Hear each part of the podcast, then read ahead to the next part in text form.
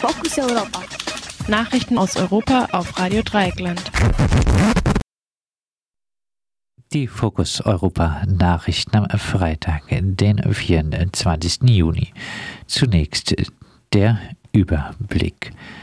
Britische Regierung verbietet britischer NGO-Rettungsboot Einsatz im Mittelmeer. Putin verringert Truppen in Syrien, statt in die Erdogan, die Erdogan angreifen will, ganz äh, verlassen. Großbritannien. Konservative verlieren Wahlkreis nach über einem Jahrhundert. Greenpeace dringt auf Beibehaltung von Aus für Verbrennungsmotoren.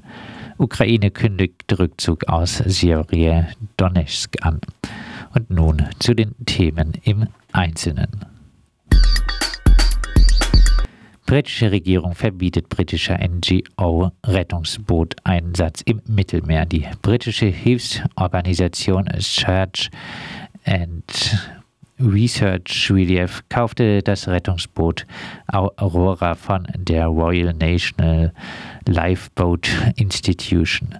Die RNLI rettet Schiffsbrüchige rund um die Gewässer von Großbritannien und Irland.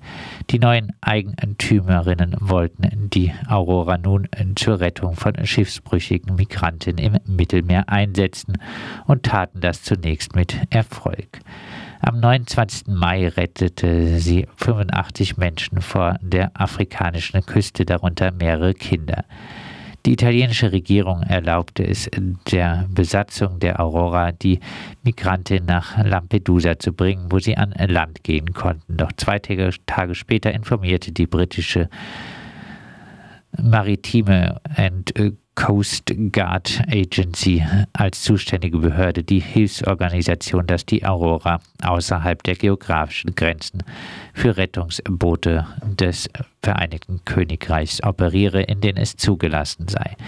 Die MCA teilte mit, dass es eine Anfrage der italienischen Behörde gegeben habe, der Bann steht im Widerspruch zu einer Mitteilung der MCA an die Hilfsorganisation am 28. April, wonach die italienischen Behörden die Aurora nun als Teil ihrer Rettungsorganisation ansehen würden. Die Aurora und ihre Crew aus sechs Personen, darunter ein Arzt, kann seither in Lampedusa nicht wieder in See stechen, während Anwältinnen der EigentümerInnen mit der MCA verhandeln. Derweil ertrinken ständig weitere Migranten im Mittelmeer. Putin verringert Truppen in Syrien, statt die Erdogan angreifen will, ganz verlassen. Wie die US-Webseite The Daily Beast unter Berufung auf syrische Oppositionelle berichtet, zieht Putin einen Teil seiner Truppen aus Syrien ab. Vermutlich braucht er sie an anderer Stelle. Brisant ist dabei die Nachricht, dass die russischen Truppen auch aus der Stadt Tel Rifat abgezogen hat abgezogen werden. Bereits vor Monaten hatte Erdogan eine Eroberung von Tel Rifat angekündigt. Radio Dreieckland hat darüber mehrfach berichtet. Tel Rifat gehört zu den Gebieten, die von Putins Verbündeten Bashar al-Assad kontrolliert werden. In der Region gibt es aber auch viele kurdische Flüchtlinge aus dem von der Türkei besetzten Gebiet Afrin und aus der Gegend äh, um Tel Rifat unternehmen Kurden gelegentlich Guerilla-Aktionen gegen türkische Truppen in Afrin und mehr noch gegen die islamistischen Verbündeten der Türkei in Syrien. Tel Rifat ist nicht das einzige Ziel Erdogans in Syrien, aber eines, das explizit genannt wurde. Außerdem war bisher Stand, dass Tel Rifat notfalls gegen türkische Truppen verteidigt würde.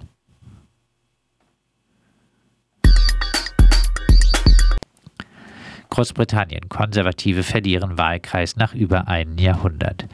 Bei Nachwahlen in zwei Wahlkreisen mussten die regierenden Konservativen eine herbe Niederlage einstecken. Insbesondere verloren sie den Wahlkreis Tiverton und Horniton. Der Wahlkreis in der Grafschaft Devon im Südwesten Englands hatte weit mehr als ein Jahrhundert lang immer die Konservativen gewählt. Gestern wählte Tiverton und Horniton erstmals den Kandidaten der Liberaldemokratischen Partei und das mit klarem Vorsprung vor der konservativen Bewerberin. Gleichzeitig verloren die Konservativen auch den Wahlkreis Wakefield, diesmal an die Labour Party. Erst im Dezember hatten die Konservativen bei einer anderen Nachwahl ihre Hochburg Scorpshire verloren. Ein Hauptthema bei den Nachwahlen waren laut BBC die gestiegenen Lebenshaltungskosten in Großbritannien. In Straßeninterviews von CNN kritisierten die meisten die Verstrickung von Boris Johnson in Partys während Corona-Lockdowns. Eine Frau sagte uns, Trump war eine Schande für Amerika, Johnson ist eine Schande für uns. Johnson hat weiter eine solide Mehrheit im Parlament und da es gerade erst den Versuch eines Misstrauensvotums seiner Abgeordneten gegen ihn gegeben hat, können seine Gegner in der Partei ein Jahr lang kein neues Misstrauensvotum gegen Johnson versuchen.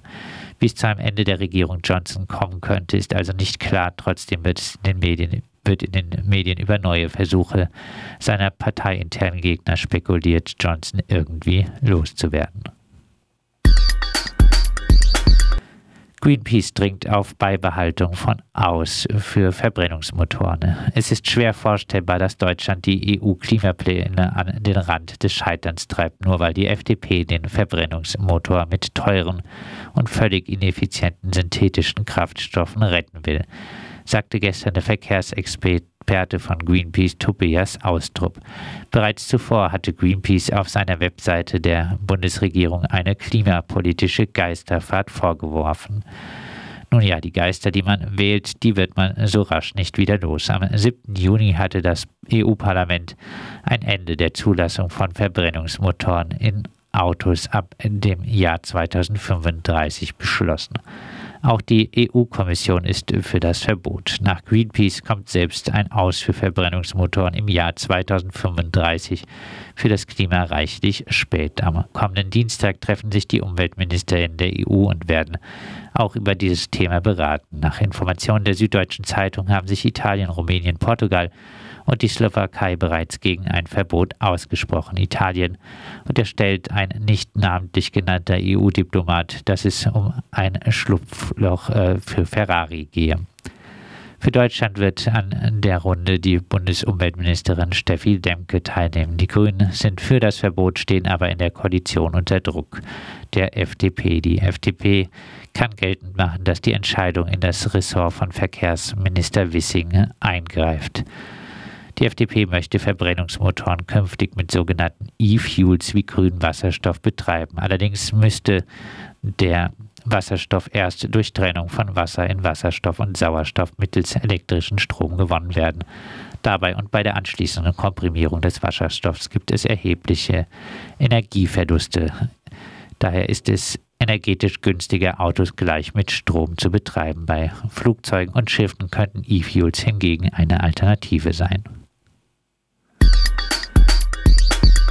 Ukraine kündigt Rückzug aus Donetsk an. Der Gouverneur von Luhansk hat heute Morgen in ukrainischen Medien den Rückzug der ukrainischen Truppen aus der seit langem umkämpften Stadt Donetsk angekündigt. Zuletzt wurde von der stark zerstörten Stadt nur noch ein großes Chemiewerk verteidigt. Den Verteidigern droht die Einschließung durch russische Truppen, Separatisten und tschetschenische Miliz. Nach russischen Angaben sollen bereits 5000 ukrainische Soldaten eingeschlossen sein. Auch nach ukrainischen Angaben sind Truppen, die zwei Dörfer in der Region verteidigten, abgeschnitten. Die ukrainische Seite machte aber keine Angaben zur Zahl der Truppen. Unklar blieb, ob die Zwillingsstadt Lysychansk von der Ukraine aufgegeben wird. Wenn auch diese fällt, wäre es Russland gelungen, nach vier Monaten Kampf das ganze Gebiet von Luhansk zu erobern. Zwischen beiden Städten verläuft der Fluss Sivereski Donetsk. Doch russische Truppen stoßen auch von Süden her vor, weshalb der Fluss für sie nicht unbedingt zum Hindernis wird. Auch nach einem Fall von Lysychansk würde Russland nicht den ganzen Donbass kontrollieren, da große Teile von Donetsk noch von der Ukraine kontrolliert werden. Die Verluste an Menschenleben und Schwerverwundeten sollen auf beiden Seiten sehr hoch sein. Nach eigenen Angaben haben die prorussischen Separatisten in Luhansk seit Kriegsbeginn etwa 50 Prozent ihrer Truppen durch Tod oder Verwundung verloren. Dazu zermalmt die russische Artillerie Stadt um Stadt im Donbass. Fokus Europa. Nachrichten aus Europa auf Radio Dreieckland.